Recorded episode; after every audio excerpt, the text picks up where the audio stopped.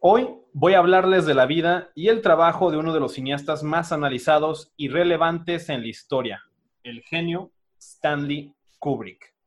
Pero más allá de ello, hablaremos de su muerte y su posible involucramiento en una de las teorías de conspiración más famosas de la historia.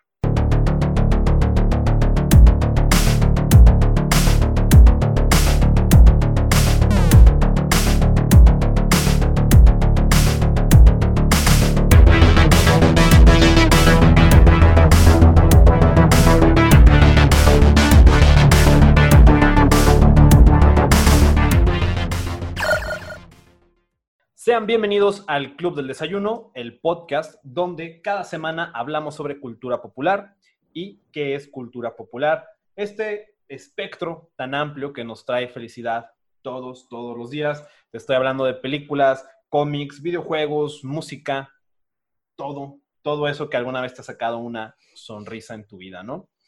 Eh, hoy vamos a hablar de cine, un tema que eh, creo que en el, en, el, en el programa de Club del Desayuno habíamos dejado un poco olvidados.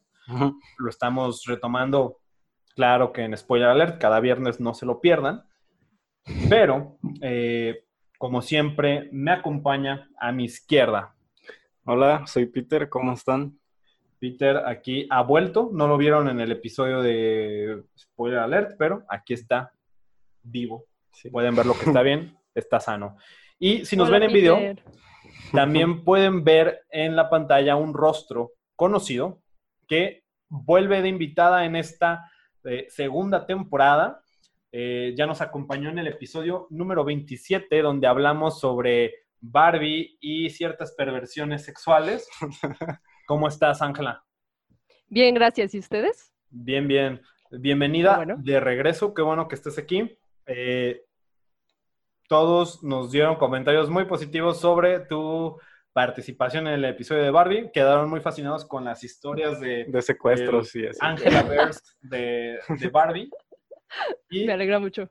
Pues aquí estás de vuelta. Eh, bueno, ya te sabes más o menos la, pues, la dinámica del programa. Entonces, pues, antes de hablar del tema como tal, pues hay que cotorrear un poquillo de qué cosas hemos estado viendo, haciendo, que queramos recomendar. No sé, Ángela, algo que quieras recomendarle a la gente que nos escucha. Mm, pues desde la última vez que estuve aquí, hace ya como dos años. yo ya en el tiempo del COVID, el, tiempo... Sí, el tiempo es... Se mide de otra forma, ¿no? como años perro. Sí.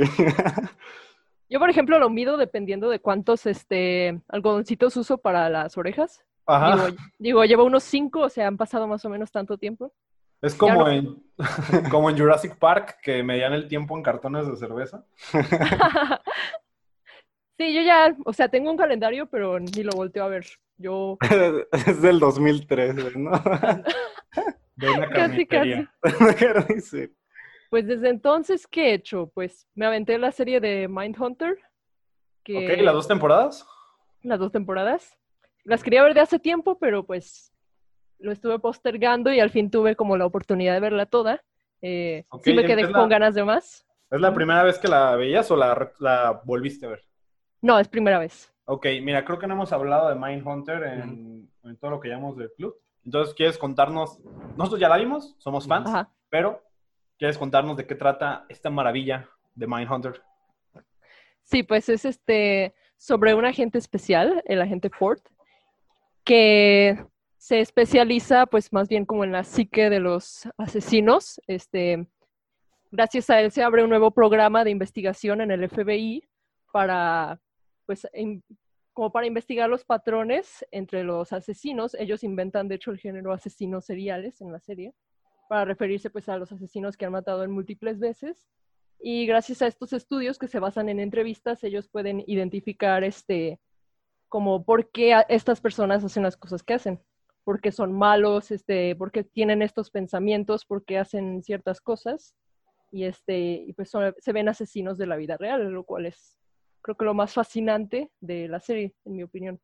Mm, sí, es muy interesante. Es una serie original de Netflix que David Fincher eh, dirigió unos episodios este, y es productor de la serie, tengo entendido. Dos temporadas que La tercera está como en el limbo, está como en... Eh, como en a lo mejor se hace, a lo mejor no se hace. Sí. Ajá, es como ahora cualquier plan de cuarentena, ¿no? Es como- Ujú. Pero de hecho, Puede- en los, en los sí, puede que créditos, en los créditos de inicio dice producida por Charlize Theron, creo. Ah, creo que sí es productora, no sé en qué nivel, si ejecutiva o, o en qué aspecto, pero sí está involucrada, es cierto. Es también. Pero que yo sepa, el que tiene más peso es como David Fincher, ¿no? Sí, pues es como el nombre grande, ¿no? De, ok, Ey. está chido. Es el que dice, ahorita no quiero, la- hay que dejarla en espera o a lo mejor nunca se hace. Esperemos que sí, porque es una serie muy buena. Sí. Eh, Para todos aquellos que les guste el true crime y sean morbosos y les guste acá todo esto, el asesino serial, fans de leyendas legendarias, fans de Dross, no sé. Esa es una serie que tienen que ver porque está, está muy cabrona. Yo me pregunto qué pasaría si la gente Holden, Ford y... ¿Cómo se llama el otro? Mm, Se llama... Oh, verga, se me olvidó el nombre. El otro men, El otro men. cara que- de extriñido. que nos entrevistara. Ah, güey. es súper buena onda ese men. Bill. Bill Ah, se Bill. llama. Ajá, que, que nos entrevisten, imagínate que... Eh, pues Lo creo leí. que, Empiezo a sudar. Creo que Holden se aburriría un poquito porque él es- espera que la gente haga cosas excéntricas. Ajá, no me- de- a menos que Peter se pare en la mesa y empiece a bailar o algo así. Ajá. Creo que O- se aburriría. Que Peter se pinte el cabello. O si Pinter, si Pinter dije, El Inter. no, el Pinter. Pinter. Ya tienes el cabello para que te digamos el Pinter. El Pinter. O sea, Es más, hay que decirle, hay que decirle Pinter hasta que se pinte el pelo. ¿Qué, qué pedo con vu- eso? Vuelvan es un hashtag, ¿no? Pinter. Sí, A ver, ya, sí, estamos en cuarentena.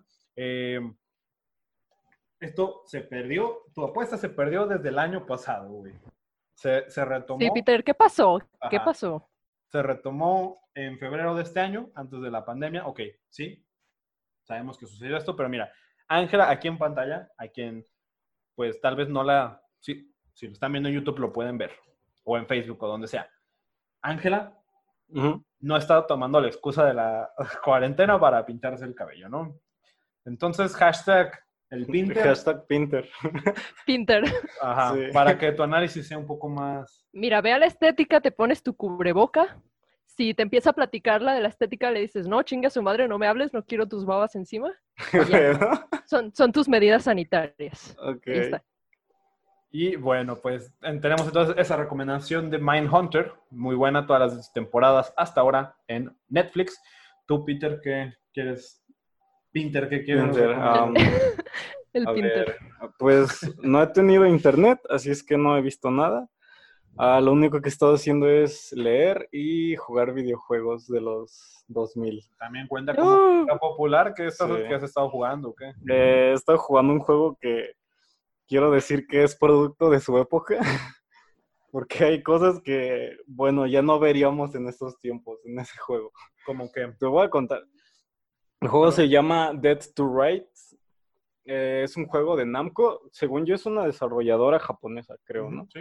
Este, pues sí se ve el nivel japonés de este videojuego, pero prácticamente es la historia de un detective este, que tiene un perro, Ajá. un husky, y se aventura en una investigación sobre, pues, como tráfico de drogas.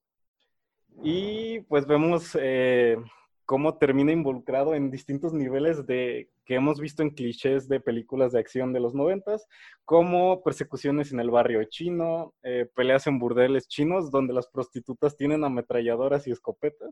Ah, qué padre. Este, así es. También del tenemos... o más bien es el uniforme. Sí. Y este también termina en la cárcel porque le tienden una trampa. Tienes que escapar de la cárcel, regresas a las calles ya como un convicto en, que está siendo buscado por la policía y pues buscas como limpiar tu nombre, ¿no? Entonces también tienes peleas en muelles, en, bodegas, tienes persecuciones en limusinas y, heli- y helicópteros. Desde cuando que estás haciendo una película de Steven Seagal y una combinación de Jean-Claude Van Damme. Y el husky está bien, güey, es a mí lo que me tiene. Sí, se- Ay, sí. seguido, cada vez que atrapan al personaje, te preguntas qué pasa con el husky, pero es- el Está bien, husky no le pasa nada. bien librada. Ah, bueno. Si tienen un PlayStation 2. o ¿Y ese juego? Ajá, pues tienen Sí. esa opción. Tal vez algún emulador, no sé si esté disponible, pero bueno. Eh, yo vengo a recomendarles, eh, me aventé en dos días la segunda temporada de Fargo. Eh, Soy muy fan de los hermanos Cohen. Fargo es una película del 94 muy buena, que ojalá nos toque hablar de, de ella algún día en, Mm. En spoiler alert. Pero bueno, tiene esta serie de FX, me parece, donde es una serie pues, de antología donde cada temporada eh, no está directamente relacionada con la película de Fargo, pero todo si- se sitúa como en las mismas ciudades del norte de Estados Unidos, Ujú. eh, donde involucran crimen con gente pues cotidiana, ¿no? De cómo la gente cotidiana termina embarrada como en asuntos de crimen también. Como en México. Ajá, como de- siempre de una forma accidental y es de eh, pues de enredos, vaya, ¿no? La segunda temporada eh, me encantó. Por ahí tenemos de protagonistas a Patrick Wilson, a Kirsten Dunst, a Jesse Plemons, el Mm. actor de Breaking. Bad. Ajá. Este, también por ahí sale Nick Offerman, Ted Danson, para quienes sean fans de The Good Place.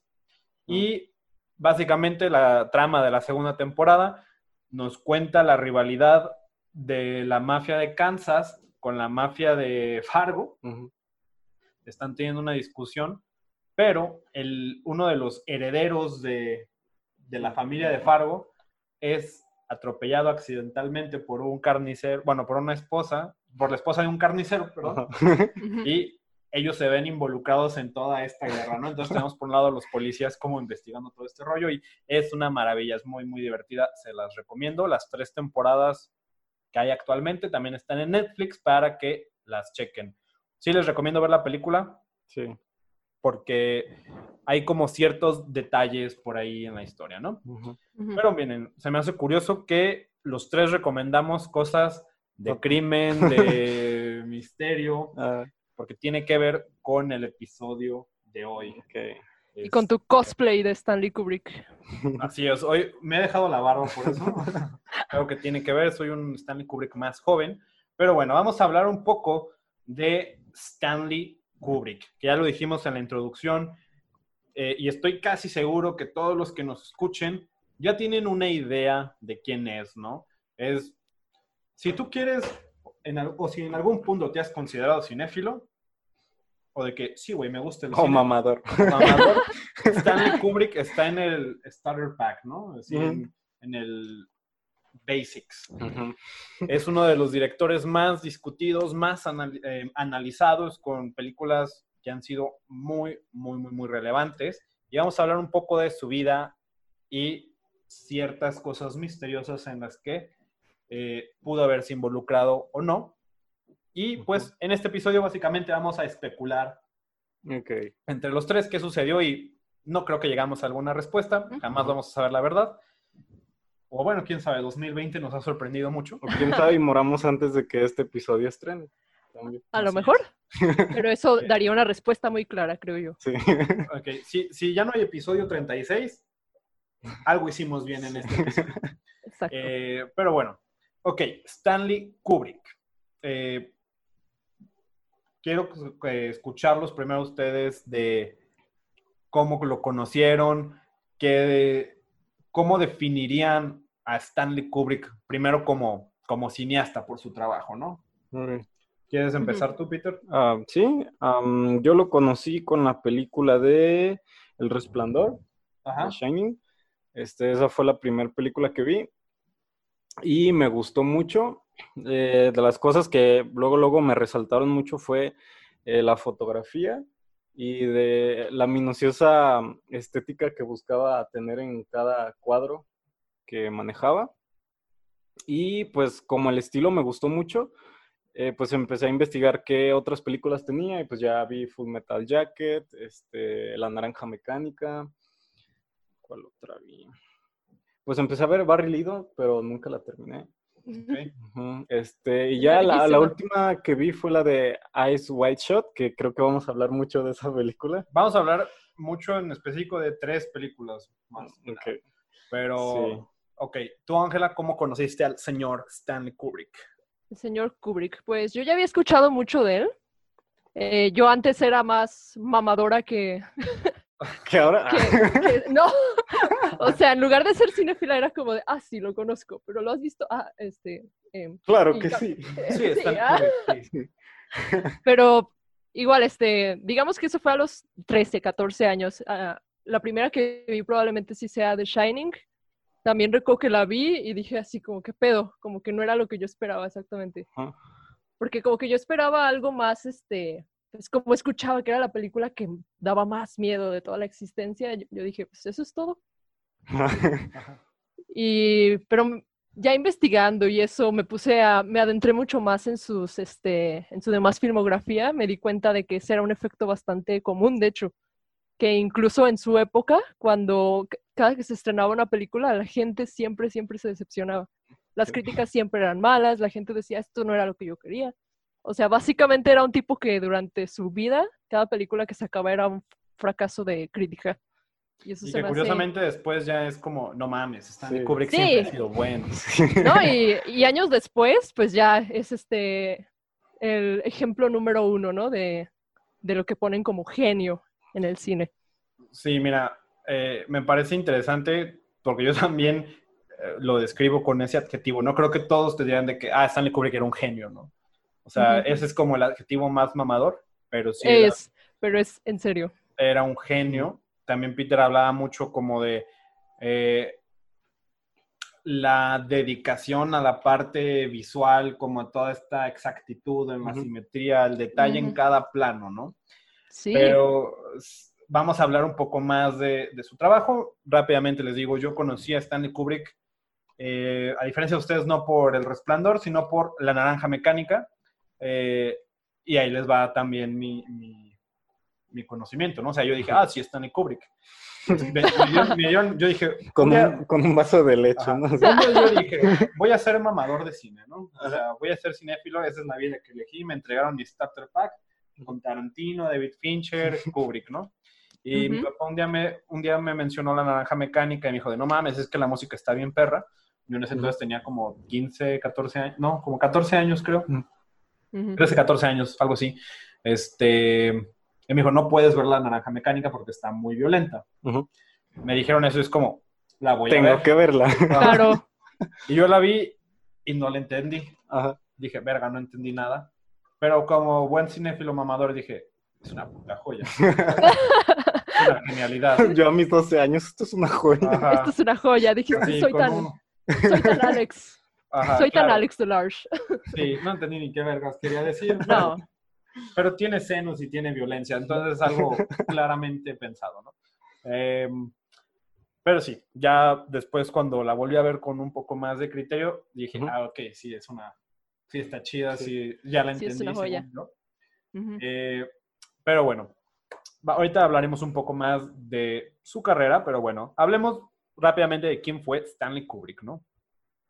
Stanley Kubrick, director, productor, este, y pues todo un artista, nació el 26 de julio de 1928 en Nueva York, que de hecho, digo, a ustedes no les va a importar tanto este detalle que nos escuchan, pero ayer fue su cumpleaños.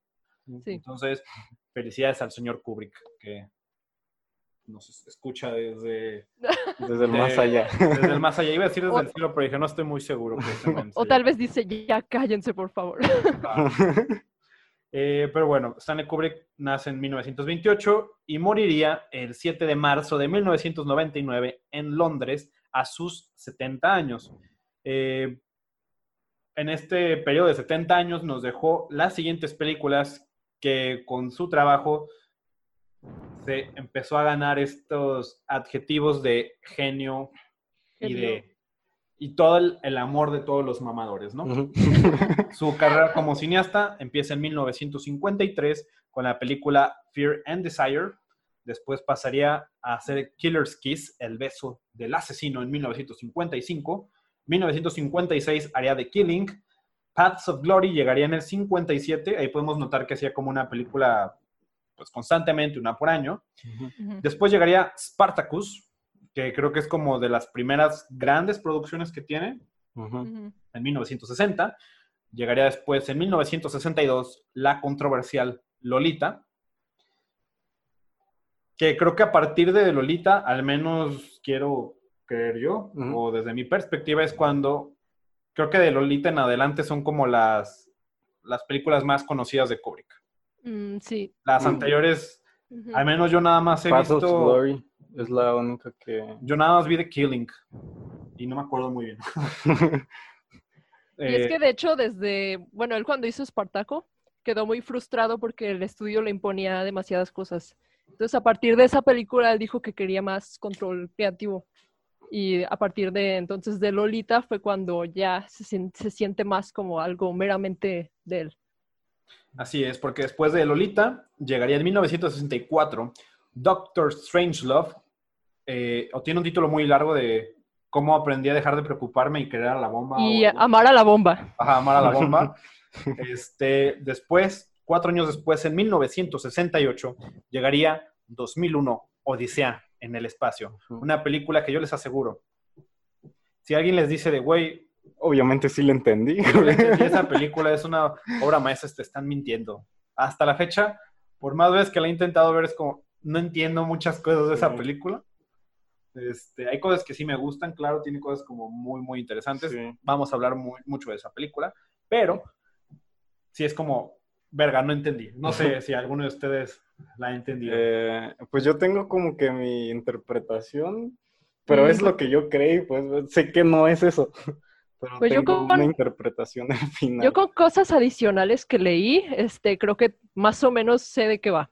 O sea, no te puedo decir exactamente, pero creo que sí sé de dónde va. Siento que 2001 Odisea en el espacio es esa película que terminas, ves los créditos y te vas a Google y Sí. 2001 Odisea en el espacio explicada. Explicación, explicación del final. Este, pero bueno, 1968, de ahí nos vamos a 1971, a La Naranja Mecánica, a Clockwork Orange. Eh, de ahí pasaríamos al 75 con Barry Lyndon. De ahí podemos, viajaríamos a 1980, donde sale The Shining, adaptación de la novela de Stephen King. En 1987 llegaría con Full Metal Jacket, y de ahí pasarían más de 10 años para su última película que hizo en vida, Eyes White Shot, Ojos Bien Cerrados, en 1999. En teoría también estaba trabajando para eh, inteligencia artificial, que terminó haciendo Spielberg. Spielberg, pero pues ya había fallecido, ¿no? Eh, pero bueno, en toda esta filmografía, Kubrick se convirtió en una leyenda. Eh. ¿Por qué? Para empezar, fue muy reconocido de que este güey siempre intentó abordar como un género distinto del cine, ¿no? Este, hizo una película de ciencia ficción que pues vendría siendo ah, Odisea en el espacio, una película de guerra, una película épica, una película de comedia, este, Naranja Mecánica, pues un thriller psicológico. Eh, siempre estuvo como, ah, perdón, una película de terror con The Shining y estuvo explorando todos estos distintos géneros. Eh, como dices, Ángela, se estrenaban las películas y siempre había como una controversia o de que la gente no le gustaba o se sobreanalizaban. Sí, que todavía se hace. Ajá, hasta la fecha, ¿no? ¿Qué estamos haciendo? ah? Así es, este podcast es como la representación de, de, de De- este pedo, ¿no? Eh, y también muchas de estas películas siempre estuvieron eh, envueltas en cierta polémica eh, por los temas que trataban, ¿no? La Naranja. Mecánica tiene todo este esta mítica historia de cómo fue una de las películas prohibidas en Inglaterra, de que la gente empezó a ir a patear vagabundos y Ajá, Esto es llevar tu mamonería a un nivel extra, ¿no? Eh, No, y de hecho, algo que se me hace bien mamón a mí es que la de cuando se estrenó Lolita, pues la Iglesia Católica hizo un escándalo, ¿no? Eh, referente a esa película y pues todos odiaban a Stanley Kubrick. Pero cuando salió Odisea del Espacio, la Iglesia Católica le entregó un premio, que por su aportación este, al cine y que la chingadera y media, o sea, se me hace bien chistoso. la Iglesia Católica siempre trayéndonos comedia a la tierra. Siempre coherente, ¿ah? Así es. No, Este- incluso la proyectaron en el Vaticano y todo. Wow, eso no sabía qué pedo. Eh, pero sí, podemos entender cómo el trabajo de Kubrick ha sido del agrado de, pues, de grupos importantes. Estaremos hablando un poco más de eso en un momento. Pero bueno, aparte de que abordó distintos géneros, Kubrick siempre fue reconocido como esta persona que era una persona muy metódica, muy exacta. Se hizo una mala fama también por cómo Mm. era como persona. Culero. Así es. a ver, creo que Ángela tiene muchas historias al respecto sobre eso. Este, y son historias que siempre han contado pues las personas que trabajaron con él, ¿no? Que creo que todos los actores y productores y toda la gente que trabajó con él, muchos estarán de acuerdo de que el güey era un mamón, de que era muy difícil trabajar con él, pero siempre, bueno, nunca se dudó de que el vato fuera un genio, ¿no? Este, hay muchos casos. Ángela creo que viene preparada con, con algunas historias de. Kubrick como persona y ojete, ¿no? Es que es chistoso, o sea, para saber estas historias, nada más ponte a ver cinco segundos de una entrevista de Malcolm McDowell, por ejemplo. Él lleva años y años hablando de anécdotas de Kubrick. Por ejemplo, la escena donde le escupen a, a Alex, esa la grabaron como 20 veces por el hecho de que Kubrick no estaba satisfecho con cómo caía la saliva sobre su Con la cara. densidad del gargajo, ¿no? O sea, era como de, no, te tiene que caer aquí, te tiene que resbalar por la boca, ¿no? O sea, pero todo eso surgía de su mismo perfeccionismo. A menos que la imagen fuera exactamente lo que él tenía en cabeza, no se conformaba. Por eso llegaba a grabar hasta 100 veces una escena. O 127, como le pasó a Shelley Duvall en El Resplandor. la Ajá, de hecho creo que Shelley Duvall es como de, de las historias De las que más, suenan. suenan, sí. Sí. Este, por- No, con Shelley Duvall sí se pasó de lanza. Ajá, Shelley Duvall, esta actriz, para quien no- quienes no la conozcan, quien es la coprotagonista de Jack Nicholson en El Resplandor. Eh, ella fue criticada muchas veces por su actuación de que este actúa muy culero y cosas así, ¿no? Ujú. Y este, existen estas historias de que Stanley Kubrick, para lograr la actuación que él quería de ella, eh, la insultaba, le decía que no valía verga, la demeritaba como ser humano, y entonces la- las expresiones de terror que ves tú en el resplandor son Sí, causa sí. de todos esos comentarios negativos, ¿no? Que hoy en día se discute mucho de, de que sí, Kubrick era un genio, pero ahorita Stanley Kubrick estaría cancelado en Twitter. ¿no? Claro. Güey, no, te iba a claro. decir, ahorita Stanley Kubrick está muerto, güey. Ajá. O sea, No, pues si no moría a sus 70 años, Twitter lo hubiera matado. ¿eh? Este, le hubiera, le hubiera dado otro ataque al corazón. Así es, pero sí, Kubrick era así de, de difícil, ¿no? También eh, Ice White Shot fue una película que tardó un chingo en grabarse Sí, de hecho, él tuvo los derechos por 30 años. Ah, y, y también la, la producción de la película duró mucho Ah, y la tiempo. producción. Ajá, Un creo que año. por un- creo que por un tiempo, no, bueno, hasta que salió. Boyhood, este, tenía como el récord de estas películas que, que tardó tanto en grabarse, ¿no? Mm, Eh, y los hacía también eh, repetir tantas veces las escenas hasta que él tuviera lo que quisiera, sin importarle pues los sentimientos de las personas, ¿no? Este, eh, tengo Sí. entendido que en esa película sí ocasionó pedos en. Tom Cruise y Nicole Kidman. Claro Sí. que seguramente ya había muchos pedos entre ellos, digo, la cienciología no creo que deje nada bueno. Este, No, y de hecho, un mismo actor de esa película, este, el que interpreta al amigo del Dr. Bill, él ah, describió a Kubrick como un pain in the ass, así literalmente. De hecho, ese papel antes era de, iba a ser de, me parece, Harvey Keitel. Sí. Y él dijo, Nel, yo no puedo trabajar con este mamón. Sí, es que de hecho estaba ya contratado, o sea, ya estaba, incluso ya estaban grabando, pero tuvieron tantos desacuerdos, como tantos roces, que Kubrick lo despidió de una. O sea, simplemente le dijo, no, vete.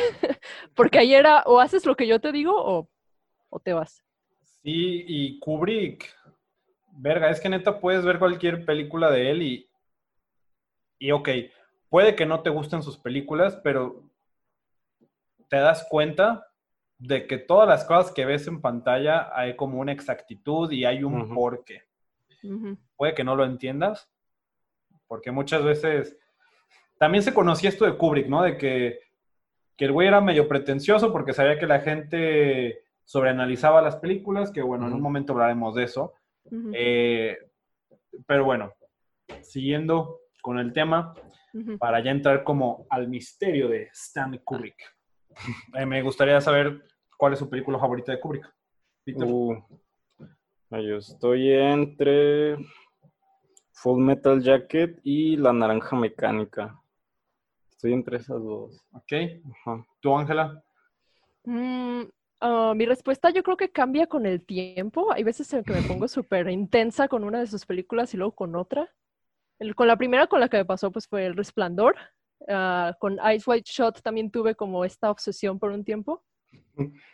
Y, eh, así que yo creo que está entre esas dos, aunque Full Metal Jacket también me encanta, especialmente la, la primera mitad. Sí. Sí, es que sí, Sí, la, la- las Full Metal Jacket sí es una película muy distinta al principio y al final. Ujú. Ah, De hecho, en esa también algo chistoso que leí fue que al actor principal, a Matthew Modine, eh, Stanley le preguntó un chingo de veces, "¿Y ¿qué opinas del final? Y, el, y es que el final original era que el teniente Joker pues se moría. Y él pues le decía, no, pues está bien. Y se lo repetía todos los días, ¿qué opinas del final? ¿Qué opinas del final? ¿Qué opinas del final? Hasta que un día lo mandó llamar, este, ya entra Matthew y ve a Stanley con otros tres actores y Stanley le dice, a todos estos actores les acabo de preguntar qué opinan del final y cada uno me dio su alternativa. Así que quiero saber por qué tú estás tan conforme con el final, ¿no? Y ya, pues pues, estos pagando. actores, ajá, pero dice Matthew que cada uno de esos actores lo que ellos hacían eran como querer una extensión de sus personajes. Decir, ah, no, entonces mi personaje hace, hace esto y cambia todo el final.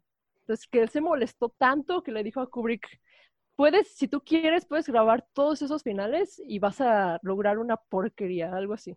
Entonces, Kubrick se, Kubrick se emputó y, le, y a partir de ese día le empezó a decir miserable cunt. ah, no. O sea, en lugar de Matthew le decía miserable cunt. Ajá, y luego le dijo, mira, güey, para lograr el realismo que quiero, te vamos a matar de verdad. Este, Ten, esta arma está cargada. Y luego aparte también en Full Metal Jacket también está este pedo de que el teniente, bueno, yo no sé de grados militares, pero el que, o el capitán, no sé, que si era un güey como de la, del ejército gringo, que todos los insultos que le suelta como a todos los cadetes son reales, ¿no? Sí. Probablemente dije ahí todos los rangos militares mal, es muy probable, eh, pero bueno. ¿qué y es que él no era un actor, ¿verdad? No, no era. Eh, ese güey iba en serio, no, no, no estaba- Sí, no, a lo que iba. Ajá. En mi contrato dice los voy a humillar como si estuvieran en realidad en el entrenamiento del ejército. Sí, güey, está, está brutal. Fíjense que yo sí me quedo todavía con la naranja mecánica, porque creo que la he visto tantas veces porque quería hacerle honor a mi, a mi yo mamador de. Su rango de mamador. ajá, Sí. de ya hace como 10 años. Y me gusta mucho. Me atrevo a decir que me gusta más la novela, digo, más la película que la novela, que también es otra cosa interesante. Todo el, todo el trabajo de Kubrick siempre estuvo basado en algo más. O en su mayoría. Eh, que también eso será un punto in- interesante en un momento. Pero bueno, Stanley Kubrick, podemos hablar de ese güey y de su trabajo por un chingo de tiempo. Sí. Pero hoy vamos a hablar un poco también, vamos a hablar más sobre el misterio de Stanley Kubrick, ¿no? Que la gente se preguntará, ¿qué es ese misterio? Y algunos ya sabrán qué es. Pero Sí. bueno, ya después de, to- de toda esta filmografía que, que les cuento, Stanley Kubrick moriría de un paro cardíaco 7 de marzo de 1999 a sus 70 años en, permítanme, eh, Child Wickbury Manor, en su mansión en Londres, Que fue su residencia ya en sus últimos años de vida con, con su familia, ¿no? Eh, si se dan cuenta, eh, al inicio Kubrick hacía películas como la mayoría de los directores, que es como una por año, dos por año. Y a partir de Lolita empieza a haber como espacios más amplios en sus películas, ¿no? hasta que ya en sus últimas pelis, pues ya hay como lapsos muy grandes, ¿no? Que también, claro, pues puede que tiene mucho que ver con pues, la edad del señor Kubrick. Pero bueno, Kubrick moriría tan solo días después de haber realizado el primer corte de Ice White Shot. Lo entregó a Warner Brothers y a los pocos días falleció. Y aquí es donde vamos a hablar, pues, del misterio de Stanley Kubrick, que se ha visto involucrado en distintas teorías de conspiración. Sí. Y vamos a hablar de una de las, pues, de las principales, de las cuales se desprenden muchas, ¿no? Eh, el hombre llegando a la luna es considerado como uno de los logros o el logro más grande que hemos logrado, que hemos logrado, ¿no? Ya nomás. Yo decir Logro- uno de los más grandes timos de la historia. El logro más grande de la humanidad, ¿no? Eh, que bueno, ustedes, ¿qué es lo que saben de...? O Ah, sea, es como algo muy importante lo de la llegada a la luna. Creo que a nosotros en México no se nos hace tanto énfasis en eso. Es como algo más de historia gringa. Sí. Es algo más yankee. Ajá, en, en un momento veremos por qué, pero ¿qué es lo que sabemos de la llegada del hombre a la luna? Pues hay distintas teorías y no sé si quieres que ya la enlace de una vez con la teoría que tiene que ver con Kubrick. Bueno, la teoría es que dado Primero el- la, la real, ¿no? De que Ajá. La, la verdadera. la, la- la real, la teoría verdadera, La, la universalmente aceptada como la realidad. ok. lo que viene en el libro de la SEP. Se supone que, pues dado el contexto de la Guerra Fría, pues Estados Unidos y la Unión, la Unión, Sovi- em, la Unión Soviética, eh, pues estaban compitiendo por quién era pues el más chingón de todos, ¿no? Entonces, pues había una grande competencia en, de- en quién conquis- conquistaría el espacio primero y pues resulta que es Estados Unidos. Eso es lo que se nos dice que en realidad pasó. ¿Ok? ¿Tú, Ángela, algo con lo que difieras de Peter, algo que sepas al respecto? Mm, Así como dato extra interesante, no, así muy, muy básico también, muy de libro de texto. Pues bueno, los libros de texto siempre nos van a decir que el 20 de julio de 1969 se hará historia gracias a Estados Unidos cuando el Apolo 11 llegaba a la Luna y Neil Armstrong y Buzz Aldrin serían los primeros seres humanos en pisar la Luna. El hombre conquistando el espacio, el hombre dejando nuestro planeta y llegando lo más lejos que había llegado en la historia. Eso es lo que dicen Es lo los que libros de historia. Eh, pero hay mucha Ahorita nos vamos a poner conspirando Ajá, Hay muchas ideas al respecto, Sí. Donde hay una donde Kubrick está muy involucrado, pero antes de hablar, ya vamos a dejar a Kubrick un ratito descansar, Ok. porque vamos a hablar sobre esta conquista espacial, de Ok. por qué es un tema tan importante y es importante contextualizarlo, que como bien dices, Peter, todo esto ocurre después de la, bueno, a partir de la Guerra Fría, ¿no? Que a la Guerra Fría, eh, sobre todo en México, siento que a veces no se comprende muy bien qué pedo, porque no, no estuvimos como tal involucrados en eso. Eh, entonces creo que a veces no sabemos muchas cosas. Para empezar, es importante decir que no fue un conflicto armado, ¿no? Eh, son de esos como eventos históricos que son un poco difíciles de determinar de qué año a qué año fueron. Por lo general eso depende del autor que lo diga, Sí. porque pues varía, ¿no? Pero por lo general se dice que fue de 1947 hasta 1991. Ujú. Es decir, después de la Segunda Guerra Mundial hasta la disolución de la Unión. Soviética. Como bien dices, Peter, era Estados Unidos que representaba el capitalismo y la democracia liberal contra la Unión Soviética que promovía el comunismo y la democracia popular. En ese punto en la historia, Estados Unidos y la Unión Soviética eran las dos potencias más grandes del mundo. Y pues realmente la Guerra Fría eh, pues fue este enfrentamiento político, ideológico, social y cultural que se desarrolló en estos años que les menciono, eh, que básicamente era para promover sus propias ideologías, ¿no? Eh, que en términos más sencillos, más coloquiales, era como para ver quién la tenía más grande, ¿no? Sí. Eso Eh, eso era el único pedo de la Guerra Fría. Y gran parte de esta Guerra Fría está la carrera espacial. Eh, entre una de estas cosas de para ver quién la tenía más grande entre Estados Unidos y la Unión Soviética era, ah, vamos a ver quién conquista primero el espacio. De ya no solo somos la potencia más vergas en Del el mundo, planeta. o sea, vamos a salirnos. Sí. Y así comenzaría la carrera espacial. Y aquí vamos a entrar en detalle con fechas y hechos de cómo sucedió esto. En este punto muchos se preguntarán de, ¿en qué momento esto se volvió un podcast de historia? Pero no se preocupen, volveremos a la cultura popular en un momento.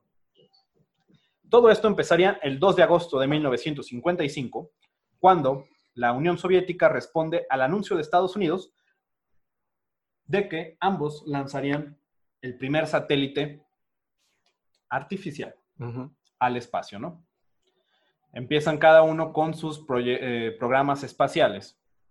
Y este, el primer, la primera anotación en esta guerra espacial sucedería el 4 de octubre de 1957, cuando la Unión Soviética lanza exitosamente el Sputnik 1 al espacio.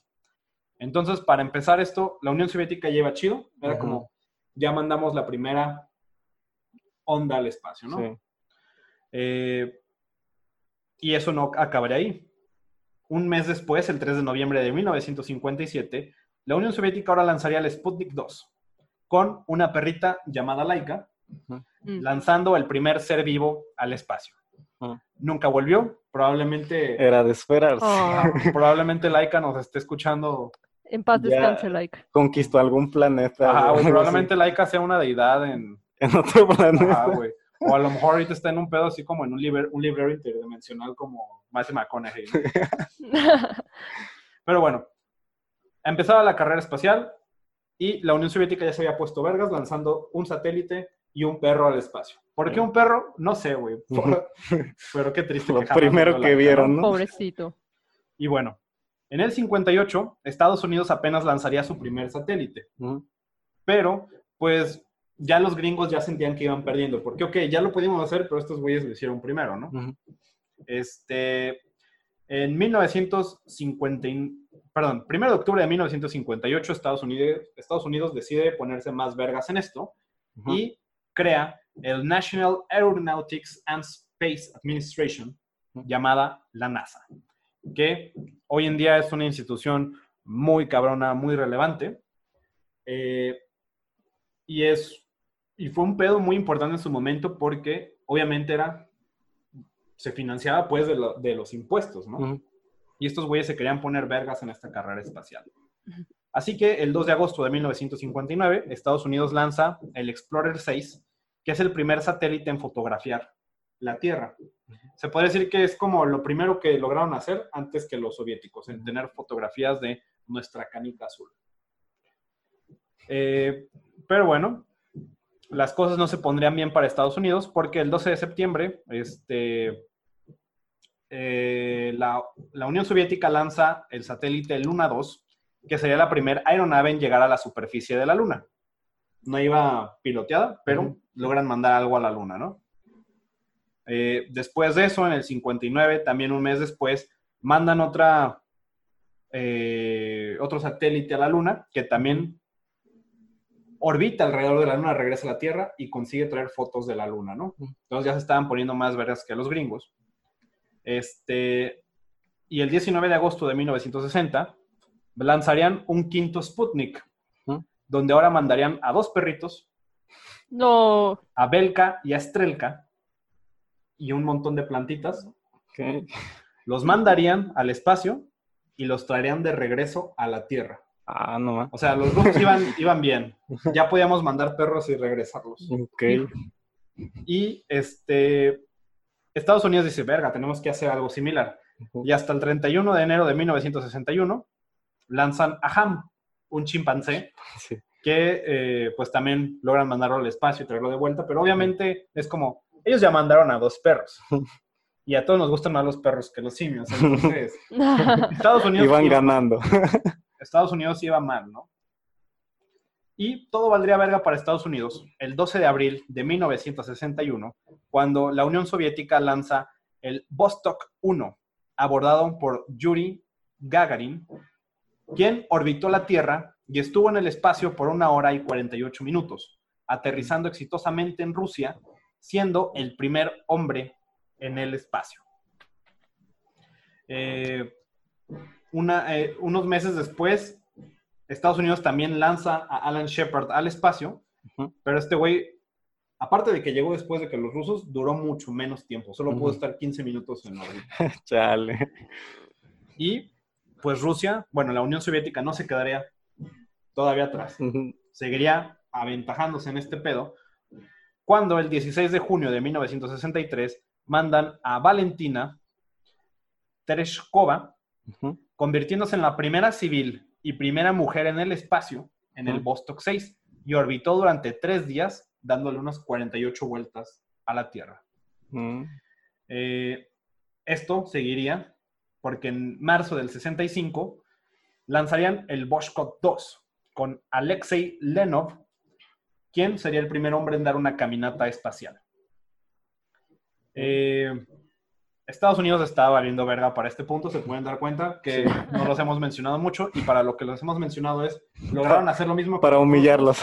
Pero no les, que- no les salió. Ajá, lo lograron hacer después y menos chido, ¿no? Aparte Sí. de chiquita, duró poquito, güey. No. O sea, iban, iban mal, güey. Este. Y tenemos que entender para este punto, que estamos a, me- a mediados de los 60 Ujú. que para que esto sucediera, tenían que invertirle un chingo de varo, ¿no? Entonces, si tu gobierno te está gastando todos sus impuestos en mandar gente a la luna, cuando hay una guerra en Vietnam, o sea, Estados Unidos iba de la verga. Tenemos que entender la desesperación de, la- de los ciudadanos Sí. teníamos un, pro- un conflicto bélico donde muchas familias se deshicieron por gente que fue a Vietnam y regresaron mal. El gobierno seguía invirtiéndole varo a este pedo del espacio que no les estaba dando ningún resultado. Eh, entonces pueden entender el conflicto político, ¿no? Porque también era como que, ¿cómo que los, cómo que los rusos nos van ganando? ¿Cómo que el socialismo es Sí. Sí. Entonces podemos entender que las cosas no iban bien para Estados Unidos en ese entonces. Eh, también es importante mencionar que en el 67 sucedieron cosas trágicas en esta carrera espacial cuando Ed White, Gus Grissom y Roger Chaffee murieron en el Apolo 1 en su lanzamiento cuando explotó al despegar, ¿no? Entonces, como, güey, están invirtiendo un chingo de dinero para que estos pendejos todavía se mueran, güey, que no puedan salir. También, tristemente, en Rusia murió Vladimir Komarov, que iba en una, en una nave llamada el Soyuz 1, Ujú. que falló en activar su, su paracaídas al momento de regresar a la Tierra, y pues, pues valió verga este men, ¿no? Chale. Eh, y bueno, se pueden dar cuenta de que Estados Unidos Está desesperado. iba mal. Sí. no es un había- fracaso. Ajá, necesitaban una victoria ya. Ujú. Y es por eso que me meto mucho en este contexto porque es importante saber de que Estados Unidos neta no estaba haciendo nada, pero a pesar de eso, lo único que recordamos es que Buzz Aldrin y Neil Armstrong llegan a la Luna. Sí. El hecho de que en esta fecha que les mencionaba, 20 de julio del 69, el Apolo 11 llegara a la Luna y tuviéramos esta icónica fotografía y este video de, del, del gringo pisando la Luna. Poniendo la bandera. Ajá, poniendo la bandera de Estados Unidos en, en- en la luna, tiene un peso tan importante. Es como si hubieran hecho gol gana, ¿no? Este, Todos olvidamos todo lo que pasó antes, pero Estados Unidos necesitaba esa victoria tan importante. Necesitaba ese gol gana. Y lo habían logrado. Habían hecho historia llevando al ser humano al espacio a colonizar lo que estaba sobre nosotros. Pero, ¿qué tal si eso no fue así? Ujú. Eh, hay muchas formas de analizarlo. Sí. ¿Cómo es que después de tantos fracasos hayan logrado de repente los gringos como, no, ahora sí pudimos llegar a, Sí. a- al espacio, pudimos llegar a... Creo que tengo una manera sencilla de explicarlo. A ver, dinos. Es como yo en la prepa, en la materia de matemáticas, no sé si se acuerdan, Ajá. me iba muy mal. Ajá. Y un día tuvimos que hacer un examen en línea que pues Ah, no voy a decir nombres, pero truqueamos, ¿no? Ajá. Y, Pero están en pantalla. Ajá, pero están en pantalla. Entonces, en ese examen yo saqué 80, ¿no? Hasta ahí estamos claros. oye, te pasaste, yo sé que es 65, algo así. Ah, por eso, ahí te va, a eso voy a llegar con mi explicación. Entonces, eh, todos los inteligentes del salón, eh, pues que yo esperaba que sacaran más de 80, empezaron a poner que habían reprobado, que apenas habían alcanzado el 60, y, ahí fue cuando dije, uy, esto no se ve bien. Entonces, Ajá. para la explicación práctica, el maestro es como, ¿cómo es posible que este güey que ¿Cómo está es que bien Peter empezó, el, empezó la prepa con sacando un 10 sobre 100 en de matemáticas? Y ahora saca a sacar 80. 80, En el ¿no? más difícil. Sí, en el más difícil. Entonces, creo que prácticamente es eso, ¿no? Veíamos a Estados Unidos fallar, fallar, fallar y de repente ¡pah! hace una super maravilla como lo que yo hice con el examen. Ey, un milagro. Algo no cuadra aquí. Hay trampa. Exactamente. Algo no Sí. cuadra ahí. Y de ahí surge, volvemos ahora sí a la cultura pop y a la señora Stanley Kubrick, Sí. De que existe esta teoría de que todo esto fue montado, de que realmente Neil Armstrong y Buzz Aldrin nunca llegaron a la luna, sino que lo que vimos todo fue grabado en un En un set. Y aquí es importante recordar las fechas. Esto, el logro histórico es el 20 de julio del 69. Y un año antes, Stanley Kubrick había estrenado 2001, Odisea en el espacio. Ujú. Una película que eh, maravilló a la gente por los grandes efectos especiales, que hoy a la fecha si los ves dices, Sí. verga, ¿cómo hicieron eso? Se ve como increíblemente real, eh, con todo este pedo de la gravedad cero y se veía muy real, pues, estos sets de la luna, ¿no?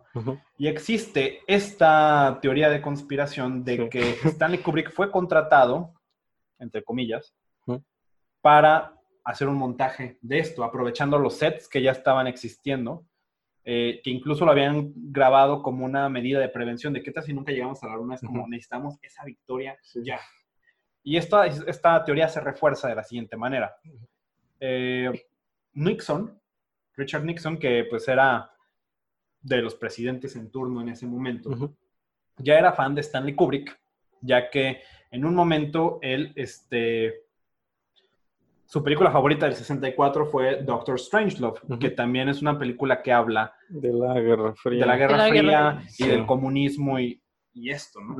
Aquí también podemos ver como la, de qué partido pol- político se encontraba Kubrick, ¿no?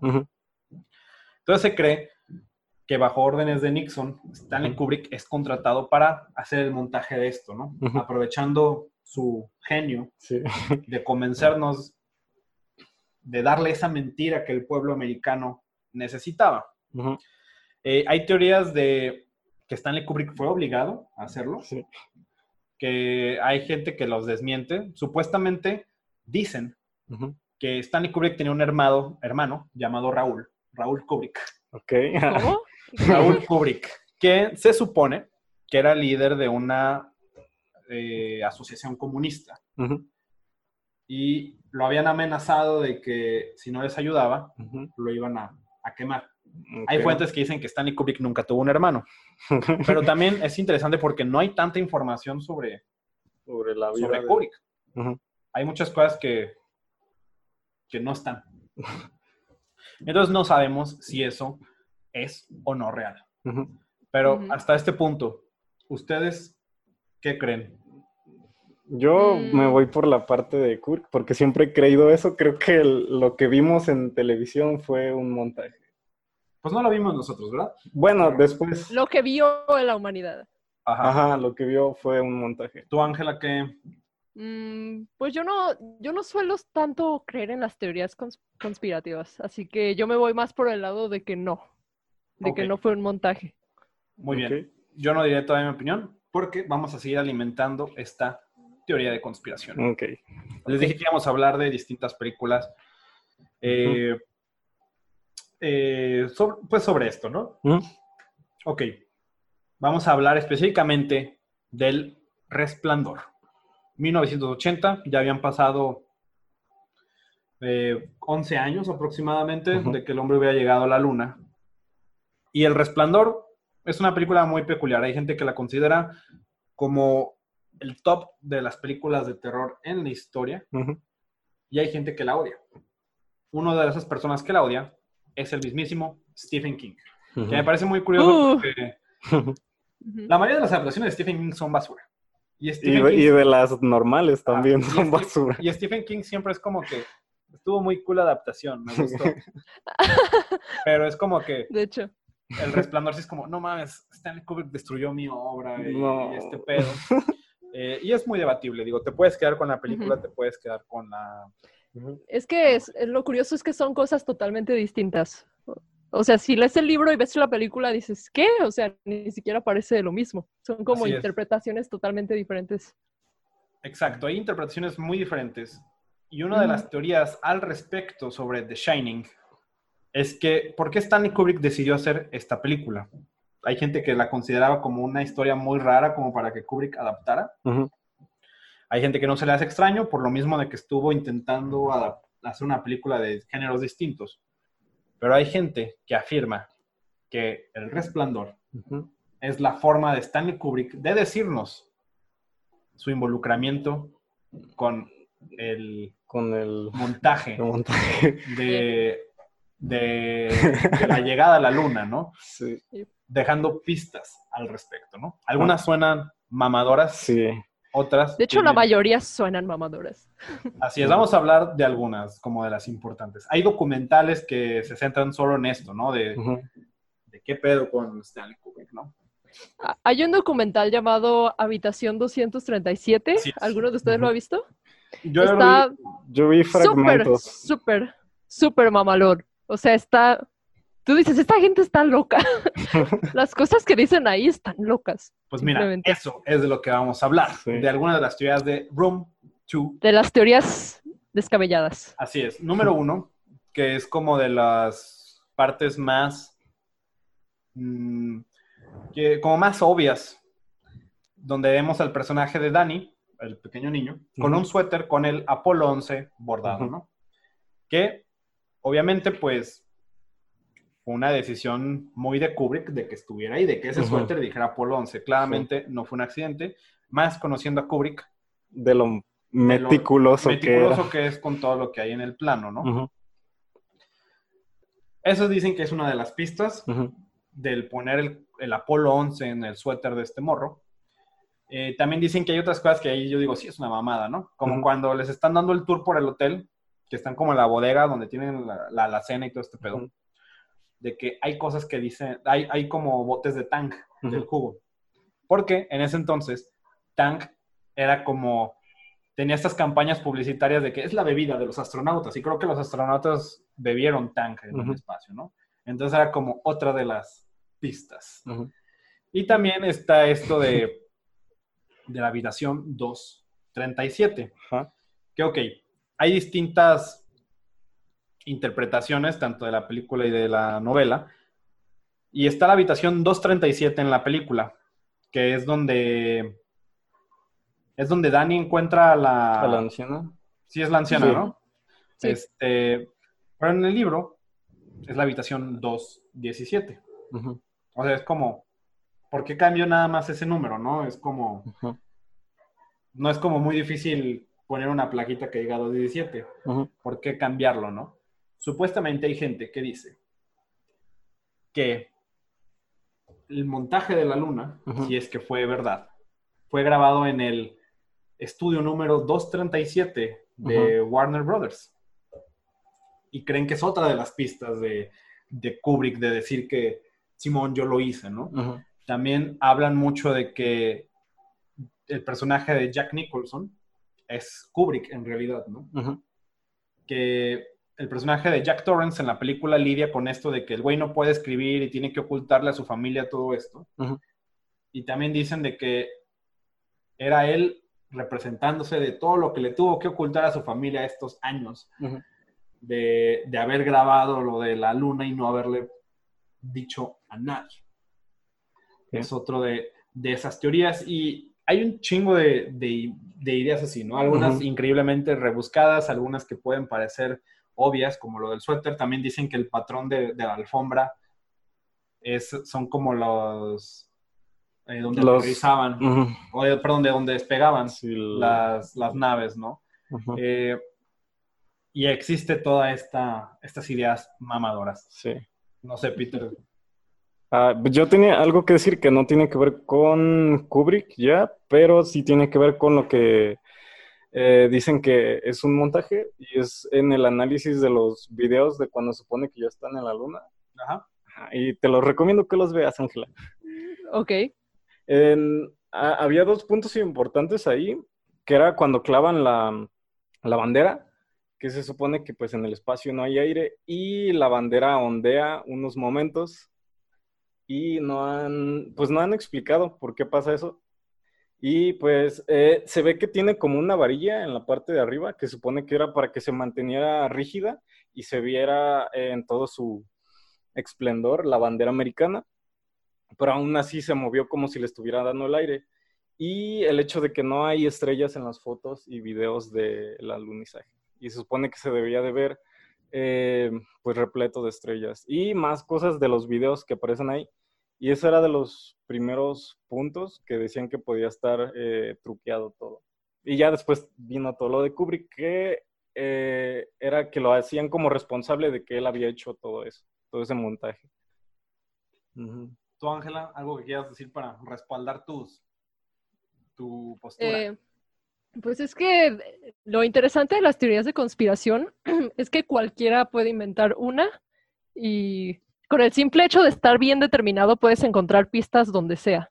Incluso si no están, las vas a inventar. Por ejemplo, en The Shining, si ven ese documental que les comento, la gente le da diferentes interpretaciones. O sea, hay quienes dicen, oh, simboliza el holocausto. Y todo porque Danny en, un- en una escena tiene el número 42 en su suéter, que dicen, en ese año empezó la, la Segunda Guerra Mundial. O luego la máquina de escribir que Jack usa es alemana, por, para representar este, pues, el gobierno de Alemania. ¿no? O sea, se sacan cosas de todas partes, incluso el, el número de la habitación. 2 por, 7, 2 por 3 por 7 igual a 42. O sea, literal, tú puedes des- inventarte, inventar que se trata sobre algo la película y luego, luego vas a sacar de dónde respaldar. Entonces, por eso, yo cada que escucho conspiración, digo, eh, no como lo que sé. intento verle, ajá, como que intento verle los ángulos posibles, pues, pero aún así, como que no, no me convencen nunca. Si hay un video de Dross al respecto, ya como que ya no creo en eso. Pero, eh, como les decíamos, y como pueden darse cuenta de todos estos ejemplos que estamos diciendo, todas las, las películas de Kubrick siempre han sido sobreanalizadas Ujú. de qué intentan decir. Probablemente este güey no nos quería decir nada, porque ese güey estaba consciente de que la gente hacía eso, ¿no? Entonces tal vez este Ujú. men quería Sí, alimentar todas estas, ah, estas teorías, ¿no? También hay gente que cree que a lo mejor sí puso eso del Apolo 11 por el hecho de que la gente ya decía que él estuvo involucrado, entonces como, Sí. ah, pues, De hecho, a- a mí me suena más como eso, porque a, a él le gustaría como, como hacerle una broma a sus espectadores, ¿no? Y va- vamos a seguir indagando un poco más. Ok. Eh, The Shining fue ya la penúltima película que, bueno, no sé qué hizo después Full Metal Jacket, este, Luego hay, sus hay últimas películas, ¿no? Pero ya en sus últimos años de vida, Stanley Kubrick dejaría Estados Unidos y estaría mm, aislado en su mansión. En Londres. Intentó retirarse como del ojo público eh, y es donde vemos más espacio entre sus trabajos. Y pues terminaremos hablando de su última película, Ice White Shot, que eh, pues esta película estelarizada por Tom Cruise y Nicole Kidman, donde nos hablan de eh, sociedades secretas que controlan eh, la, Ujú. que la élite que controla todo el mundo, ¿no? Que lo hemos visto en distintas otras teorías de, conspiración, ¿no? Eh, esta película muy famosa por, por las, máscaras, que utilizaban, ¿no? Eh, hay gente que también interpreta esta película de Kubrick como su involucramiento con estas asociaciones secretas y era su forma de, exponerlas. Eh, creo que tú, Ángela, también tenías muchos datos al respecto de, de esta película. De la película, sí. Ok, es, el momento para que salgan. Para que salgan. Ah, pues a lo que yo tengo entendido, esta película era un proyecto sumamente personal para él. Él compró los derechos, como mencioné anteriormente, 30 años antes de hacerla. De sí, está esperando una novela. Después de que hizo Odisea Espacial, quería sacar esta película, pero ya por diferentes motivos, este, creo que hizo eh, La Naranja Mecánica después, ¿no? Después de Odisea ah, Espacial. Sí, déjame. Mm, no, hizo. Sí, Naranja Mecánica, perdón. Naranja Mecánica. Y, y pues, eh, por ejemplo, si ves entrevistas con su esposa es muy interesante porque ella es la persona pues que más lo conocía. Ella pasó años y años casada con él. Ella incluso dijo que le parecía un alivio que se hubiera esperado tantos años en hacer Ice White Shot porque el interés que él tenía en esa peli no es por lo que todo el mundo cree, o sea, no era para exponer a las sectas este, de los ricachones, sino lo que a él le interesaba era el aspecto del matrimonio, precisamente porque... Sí, realmente la, la película va sobre eso, ¿no? Sí, sobre el matrimonio. Y como él llevaba mucho tiempo casado con su esposa, pues le, le interesaba mucho como esa ambivalencia, ¿no? Sobre ese punto de vista de, de, un matrimonio que es aparentemente feliz, que lo tiene todo, pero que cada uno pues se oculta cosas uno del otro y demás. Este, también por eso él insistió tanto en que los actores estuvieran casados en la vida real. Él, antes de elegir a Nicole Kidman y a Tom Cruise, creo que quería a Alec Baldwin y a Kim Basinger, que me parece estaban casados en ese entonces. No sé por qué el estudio no se lo permitió, a lo mejor querían como superestrellas más, este, pues más chingonas, ¿no? más varo. Más taquilleras, más taquilleras. Y ahí fue donde se les ocurrió pues Tom, Tom Cruise y Nicole Kidman. Y pues algo que a mí se me hace así súper interesante es que el departamento donde viven sus personajes es una réplica del departamento de Kubrick las pinturas que están colgadas en el departamento son pinturas de su esposa. O sea, para él era como una especie de espejismo a lo mejor. Entonces eh, yo siento que es su proyecto más personal. Concuerdo en que la película sí habla mucho más del matrimonio, porque para quienes la haya visto, para quienes la hayan visto, eh, toda la parte de las, del culto es un fragmento muy pequeño de la película realmente. De hecho, pasan un chingo de cosas antes y siempre la película habla de, pues, de Tom Cruise lidiando con esta idea de que su esposa soñó que lo engañaba, ¿no?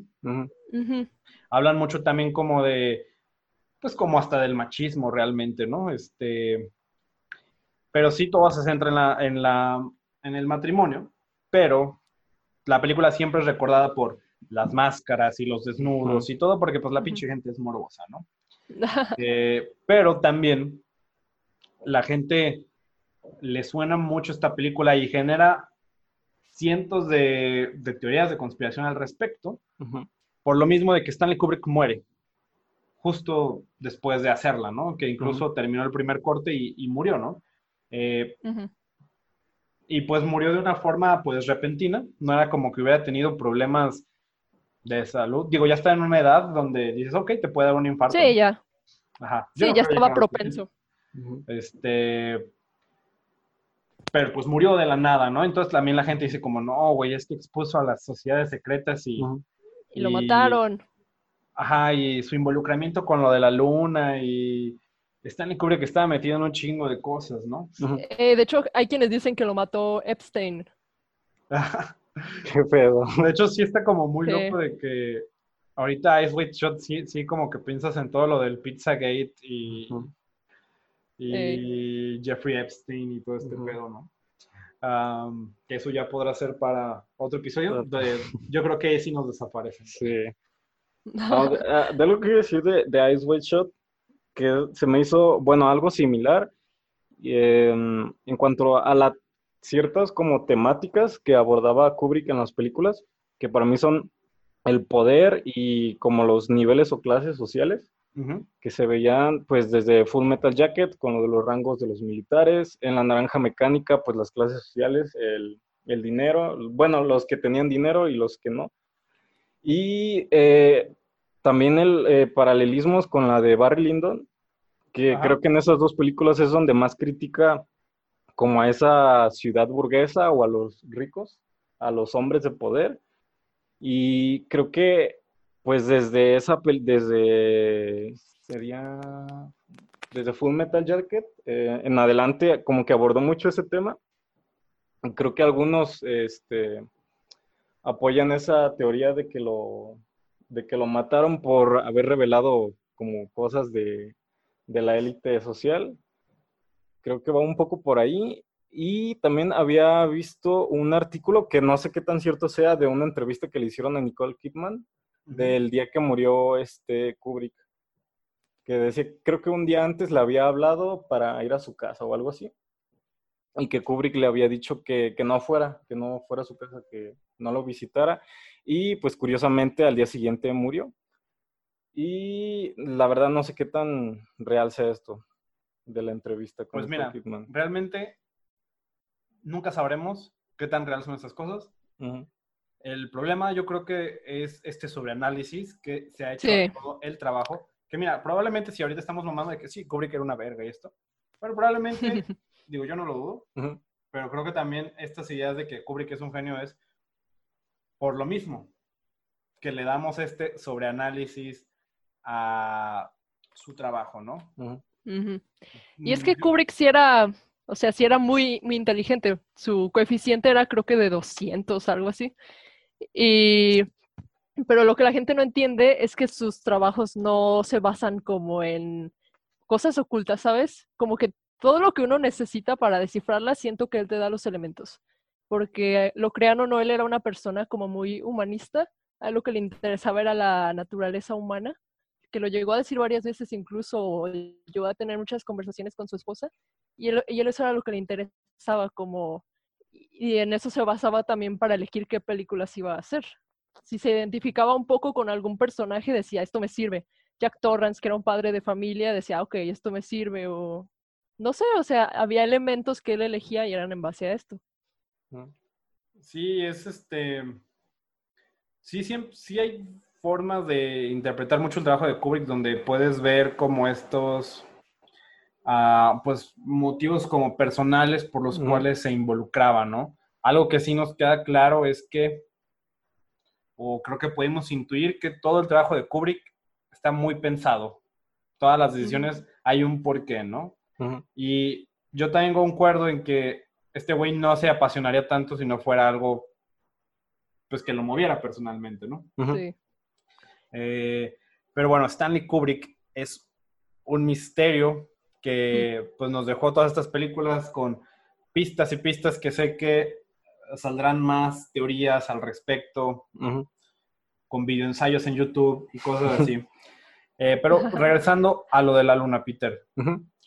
Existe también eso que dices de lo de la bandera, pero también como uno de los hechos que desmienten un poco la parte de lo de la luna es que dicen que em, como la superficie de la luna que mostraban en Space Odyssey es muy distinta a la, a la, textura de la luna en, en el footage de, de este Neil Armstrong. De Neil Armstrong y Buzz Aldrin, ¿no?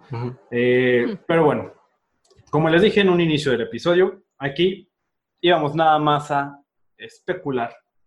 Especular. Jamás vamos a saber qué sucedió en realidad. Quizá algún día, algo... mira, para empezar, no creo que un día el gobierno gringo diga, ok, sí, se la creyeron. No, no, eso no pasa. Este. Pero ustedes pueden quedarse con la idea que quieran. Eh, yo en lo personal, mm, siento que si de verdad hubiera estado involucrado Kubrick, habría alguien ya lo hubiera liqueado de una forma oficial, ¿no? Como en tipo Wikileaks o, o algo así. Este, pero pues quién sabe, ¿no? Mm, siempre es divertido analizar este tipo de cosas y ahora pueden ver el trabajo de Kubrick con distintos ojos. Y yo los invito a los que nos escuchan que, pues, ustedes qué opinan si todas estas teorías de Kubrick son ciertas, son falsas, déjenos pues todas sus teorías, sus propias teorías en, en este, los comentarios. Nos pueden decir si están del lado de Ángela, si están del lado de Peter, eh, para seguir sobreanalizando más este pedo, porque sé que haremos felices a, a Kubrick. Y pues, no sé si quieran decir algo más antes de... Mm, pues a mí nomás me gustaría añadir de Kubrick.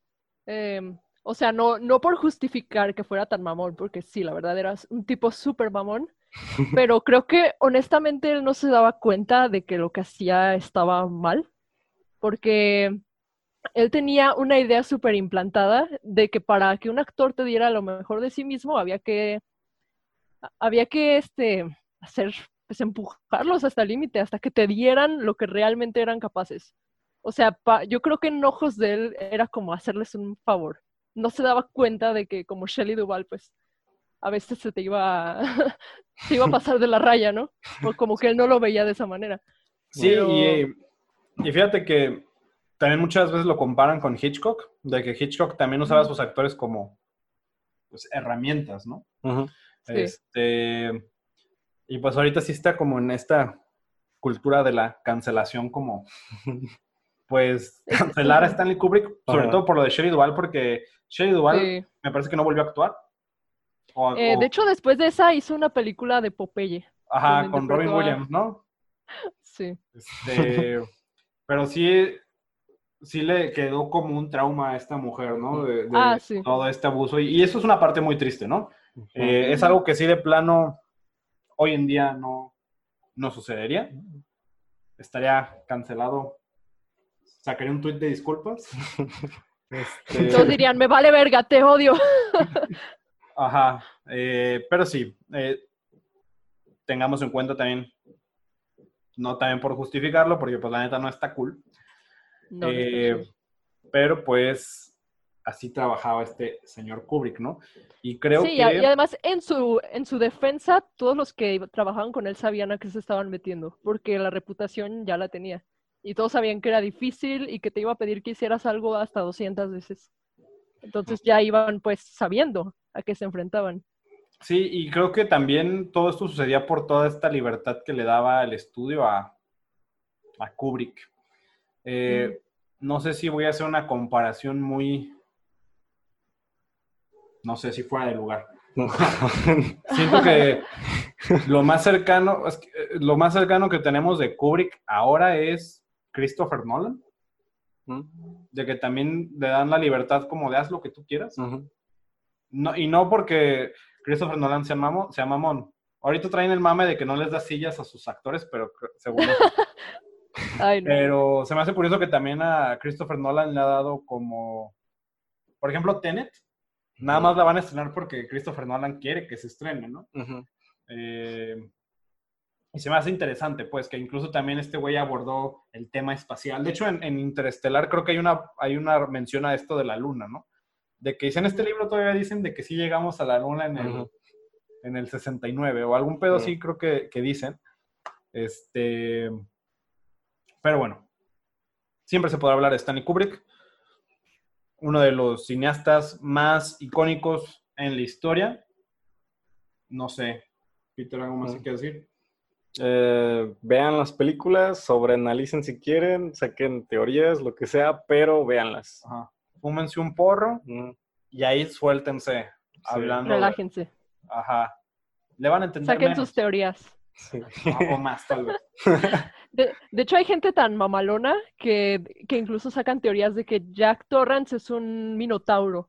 Que el, hotel Over- que el Hotel Overlook representa un laberinto. Ah, el mito, este, sí, sí, el mito este griego. basado de, en el mito griego. laberinto, sí, sí, sí. Ajá, También, por ejemplo, The Shining también dicen de que, oh, representa la colonización de los indios. Ajá, porque el Que la Overlord- mató a la Ah. masacre de los indios, bla, bla, bla, bla. Ajá. Sí, entonces, ustedes sobreanalicen, interpreten todo Saquen como su- quieran, porque pues de eso se trata. Pero bueno, con esto cerramos el episodio. Tuvimos un poco de todo, recomendaciones de pelis, eh, clase de historia, eh, sobre análisis, debates. Entonces espero que se la hayan pasado chido. Con eso nos despedimos. Eh, no sin antes recordarles nuestras redes sociales. Nos encuentran en Facebook, Twitter e Instagram como arroba no hay desayuno que les agradecería mucho que, uno, que nos sigan y dos, que compartan el contenido si es que pues les gusta. Sí, Y si no les gusta, pues también háganlo, por favor. sí, también compártanlo. Compártanselo a la gente que les caiga mal. y pues eso ha sido todo. Mi nombre es Hugo Rocha, me encuentran como hrocha.v3 en Twitter e Instagram. Eh, yo soy Peter. Peter. Pinter. eh, eh, pueden encontrar como Peter the Alien y así. Y muchas gracias, Ángela, por acompañarnos nuevamente. Eh, espero que te la hayas pasado cool. Y no sé si Estuvo quieras chido, compartir gracias. algo, tus redes o algo de lo que hagas. Pues realmente no hago mucho actualmente. Mi, la red que más uso es Instagram, subo puras cosas al azar. Es Ángela Moren, como moreno, pero sin la O del final y con una S por mi siguiente apellido. Entonces, Ángela Morens.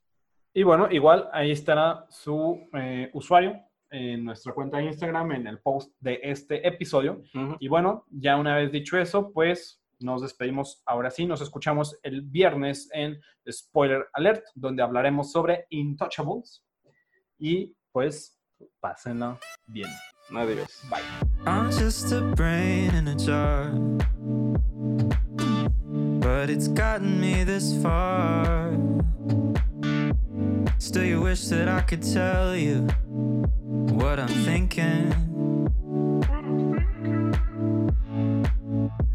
But there's a planet on my neck now. And still, I can't forget how. How much you said I must be missing.